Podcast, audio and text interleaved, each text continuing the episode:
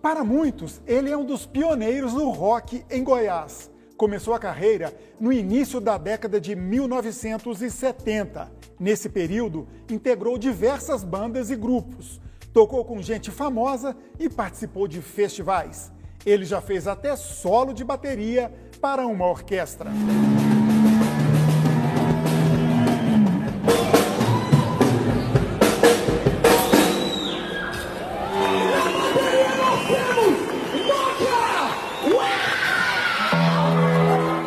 Nome de batismo do nosso convidado é Moacir Brito Nascimento.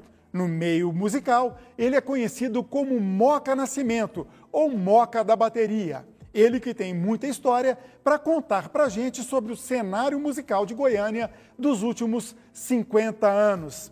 Olá, Moca, prazer ter você aqui com a gente, tudo bom? Prazer é todo meu, Enzo. Olá, caros telespectadores. Vamos voltar no tempo lá, começo dos anos de 1970. Você com uma cabeleira enorme, estilão bem ripão, tocador Realmente. de rock. Como é que foi desbravar esse, essa floresta e trazer o rock para cá, para Goiânia? Em relação à cabeleira, a vasta, naquela época, em pleno AI-5, ditadura militar, a era do chumbo, né, como se dizia, ostentar uma cabeleira dessa era simplesmente mostrar que você tinha muita coragem. E eu até perdi, às vezes, quantas eu fui né, parado na, nas ruas pela Polícia Federal, pelo SNI, pela Polícia Civil e Militar, por causa do cabelo. E você só queria fazer rock and roll, simplesmente. E, e a minha onda era rock and roll, sabe? Porque aqui em Goiânia, eu acredito, naquela época, devia ter um, devia ter, além de mim, mais dois caras que ostentavam a cabeleira, sabe? Não havia mais ninguém. Então, e era coisa rara. E justamente também, porque nessa época eu tocava numa banda de baile chamada Aquário Seven, uma banda fantástica. E viajávamos muito pelos interiores. Cara, eu chegava no interior, parava a cidade, era aquela loucura, sabe? Então, foi, eu me diverti muito, sabe? E sempre com as baquetinhas aí nas mãos, sempre na bateria.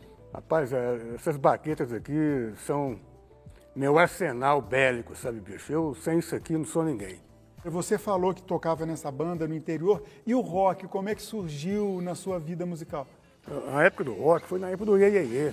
Aqueles desenhos animados dos Beatles passavam na televisão.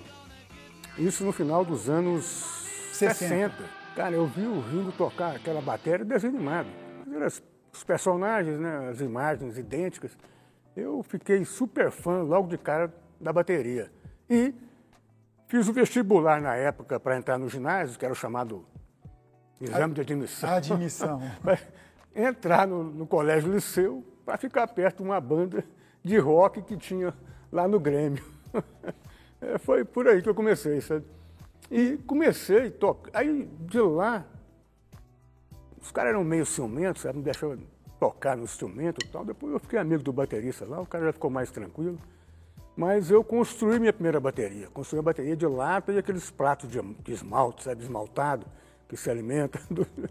E, aí, e dessa lata, sabe, de lata, eu, fui, eu toquei num conjunto chamado Os Tarântulos, um dos primeiros de Goiânia, que eram dos irmãos Pitaluga, Vandenberg Pitaluga, Sirica Pitaluga e Marquinhos, que era o tecladista.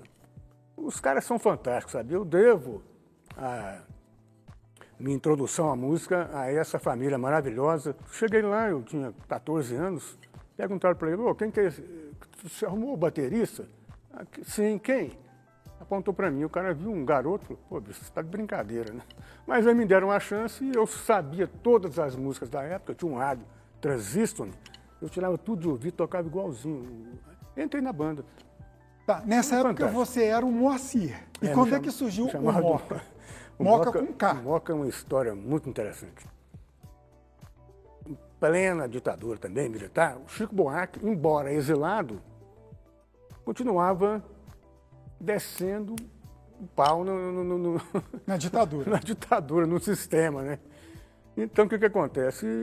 Com outro nome, ninguém sabia. Pô, quem que é esse cara? Esse cara está metendo pau na gente. Depois de anos, foram descobrir que o, que o Julinho da Adelaide era o Chico Buarque. Aí o Serviço Nacional de Inteligência, olha que loucura. Entraram numa que todo artista tinha que ter um pseudônimo. E veio um delegado da Federal para Goiânia. E ele ficou lá no setor universitário, uma fila quilométrica, todos os artistas de Goiânia lá, né, para tirar essa carteira de registro de artista de versões públicas. De palhaço a música tinha, que ter essa carteira. Não tocava mesmo. E eu estou na fila, chegou minha vez, o escrivão, seu nome, Moacir, pseudônimo. Ih, cara, não tinha. Ô, meu amigo, não tem. Ah, então você não vai trabalhar não, cara. Vou até... Eu falei, não, calma aí, deixa eu pensar. Não, pensar não. Vai pro fim da fila. eu olhei a fila quilométrica, falei, não, pro fim da fila não volto. Aí lembrei rapidinho de um amigo meu, Samuel Samuca. Falei, Moacir foi Moca. Daí surgiu Moca, então. Moca. Aí o escrivão colocou com C. Eu falei, não, meu amigo, com C também não, é com K. Ah, mas qual é, bicho? Naquela época, colocava um papelzinho para pagar, sabe o que é? Um corretor da máquina de escrever, cara, né? Não apagava, e esse cara ficou batendo esse K em cima lá uma meia hora, o cara ficou grilado, meu. Aí eu achei mó barato, ele ficou com K. Se você ligar na minha casa e falar, ó, quer falar com o Moacir, bicho, meu filho falando. Não cara, conheço o Moacir. Aí até cair a ficha. Começo de, da década de 1980, o primeiro festival de rock em Goiânia, Ufa. estádio olímpico, galera, 40 mil pessoas. Como é que foi? Isso foi uma fábula, sério. Os principais astros do rock and roll, 14 Bis, Rádio Táxi, Salvador, Beto Guedes, uma banda de mulheres sempre livre, rádio, é, bicho... Quer dizer, naquela época estava bombando o rock é, no Brasil. o rock and roll explodindo, né, na década de 80. E a banda na qual eu tocava, que era a Vidbula, com trabalho próprio, e foi fantástico, sabe? Puxa, foi uma, foi uma coisa assim que eu jamais vou esquecer, sabe, cara? Um equipamento fantástico.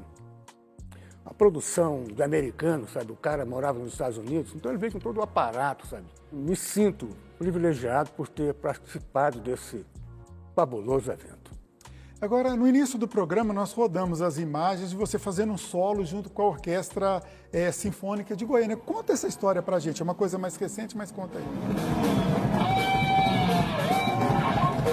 Olha só, eu participei de N eventos fantásticos, mas como esse de 84 e esse mais recente foi agora em 2019, fiquei muito honrado em ter sido convidado pelo idealizador do projeto chamado Rock Sinfônico, que mistura música, o rock and roll com música clássica, uma coisa fantástica. O que não é uma novidade, né? O rock sempre dialogou é, com música clássica. É, o rock progressivo, Exato. no mais, ele sempre teve essa, esse namoro com a música clássica. Né? E aí o que, que aconteceu? Esses camaradas, o Oscar, propriamente dito, o diretor do projeto, me convidou. Eu fiquei super feliz para participar, tocando músicas do Pink Floyd, né? Que eu praticamente toco todos os discos do Pink Floyd, né? desde menino. E até então eu fui participar do, evento como um convidado da, da, da orquestra, né, da banda, que estava tocando, a banda de rock. Com a orquestra, que o Oscar também, além de um exímio baterista, ele é um super percussionista. E aí, o que, que acontece, cara? No meio do show, eles me chamam à frente, né, no Teatro Goiânia. Cara, eu pirei, me chama pra quê, né, cara? Surpresa. Ó, oh, chamamos Moca aqui para entregar um, para mim é, uma, é, algo que não tem preço, sabe? Uma comenda, mais que uma comenda, uma placa, é minha homenagem pelos serviços prestados ao longo dos 45 anos de estrada junto ao rock and roll ao cenário goianiense. Pô, bicho, é o que o cara me deu aqui lá e a plateia toda ovacionando, cara. Porque com esse tempo todo, as pessoas que acompanham meu trabalho viraram meus amigos. Eu olhar para a plateia assim, 800 pessoas, eu conhecia praticamente todo mundo, sabe? Eu fiquei super emocionado. Falei, pô, velho, você devia ter feito isso depois do show, como é que eu vou tocar agora? Tava tremendo. As então... pernas tremeram, mas as mãos deram conta. a mão estava firme, né, cara? Mas eu tive que me equilibrar, que foi um algo assim. Então, sabe, de repente, cara, que eu não esperava por aquilo. Embora eu já tenha sido homenageado em vários eventos né, em vários projetos, mas esse foi o que mais me tocou, porque eu fui homenageado praticamente por 160 músicos. Te perguntar uma coisa, homenagem é muito bacana, bonito, é, É, vai para o ego da gente. Mas você, nesses últimos 45, quase 50 anos, você viveu só de música? Isso é possível no Brasil e em Goiás? Cara, eu não sei se seria possível hoje. Naquela época havia centenas de bandas para você tocar, shows o tempo todo, com artistas de fora, com artistas goianos, de outros estados, bares em Goiânia, devia ter mais de 600. Você tocava todos os dias, se você quisesse. Eu até tirava férias, eu mandava outro baterista tocar no meu lugar, o bicho toca para mim um mês aí. Tava com um bolso cheio de grana, sabe o que é? E você, novo, né? E eu ainda pensava assim, perguntava para meus amigos, pô, bicho, tô com um pacote de grana aqui, meu, o que, que eu vou fazer com isso? Aí era só festa, né? Mas chegou nos 30 anos, eu falei, bicho, peraí, o tempo tá passando, não posso ficar só na farra não, né, velho? Aí já fiquei mais velhaco. Já pensando em casar, tal, aquele negócio tudo, aí casei, criei três filhos, né? construí casa, comprei carro, cachorro, tudo com dinheiro de música, velho. Se você falar isso hoje, neguinho pensa que você está brincando. Tem um detalhe, parece-me que você, além de bateria, você compõe, você canta, você arranja, quer dizer, você vive de música, mas não é só da bateria, né? Graças a Deus, o... Deus me deu essas, essas virtudes, cara, de ser violonista. Toquei guitarra em bandas de baile, componho também, escrevo, e sou arranjador. E também é, atuo como intérprete. Eu, eu, nos meus discos eu canto em várias canções. Pois é, o Moca falou que é cantor, que compõe. Tem uma música dele que nós vamos rodar agora, é Champs, que chama, né? Champ City. Champ City. Vamos tocar um trechinho? E a moçada de Campinas tinha uma velha transação. Ajudar no colégio Pedro Gomes e torcer pelo Atlético. Quem rolou o Brasil inteiro? Salvador, Rio de Janeiro e foi morar em Aruanã. Se sinto sou anjo, se penso sou fera. Eu sou historiador de Campinas, sou da Avenida Anhanguera. Isso, é, essa música, ela, o, quem escreveu a, a, letra, um velho amigo meu, um cara que tinha, que tem o meu amor, embora ele já não esteja mais nesse plano, o Escurinho, um cara fantástico, deve ser conhecido. Um dos Sim. principais ativa, ativistas culturais. Do bairro de Campinas. Do bairro de Campinas. Pô, bicho, o cara agitou Goiânia toda, sabe? E ele tinha essa música, eu acompanhei ele na criação dela. E quando eu fui gravo, quando eu fui fazer o meu primeiro disco, há mais ou menos 19 anos atrás, eu lembrei da música, super interessante, conta a história todinha de Campinas. Eu liguei para ele, falei, Vera, ó, eu vou gravar aquela música. Falei, Pô, bicho, faz o que você quiser. Eu falei, ó, então é o seguinte, eu vou alterar alguns trechos e vou fazer uma nova música. Bicho, fica à vontade. Aí eu criei aquela música, criei a música e, coloquei algumas coisas na letra do, do, do Newton Rodrigues. Né? Ele, além de é, ter tocado percussão muito bem, era um professor de alto gabarito, sabe? E essa música, bicho, ela caiu no imaginário da galera, o pessoal de Campinas adora, sabe? É quase que um hino é, da galera de é Campinas, é quase um, hino, music, né? Exatamente. Né? Essa música caiu no imaginário da galera e eu fico muito feliz por isso. 50 anos, cara, de vivência com a música. Algo que agradeço muito a Deus, cara, porque... É bacana. Bom, Moca, eu fico emocionado. Está emocionado e nesse momento bonito de emoção, te agradeço, o nosso tempo acabou. Muito obrigado por estar aqui com a gente e contando para o público né, a sua importância no meio musical de Goiás. Eu que agradeço a vocês por esse fantástico programa. Deus abençoe a todos. Vida longa ao projeto Memórias. PBC Memória, ajudando a preservar a história de Goiás.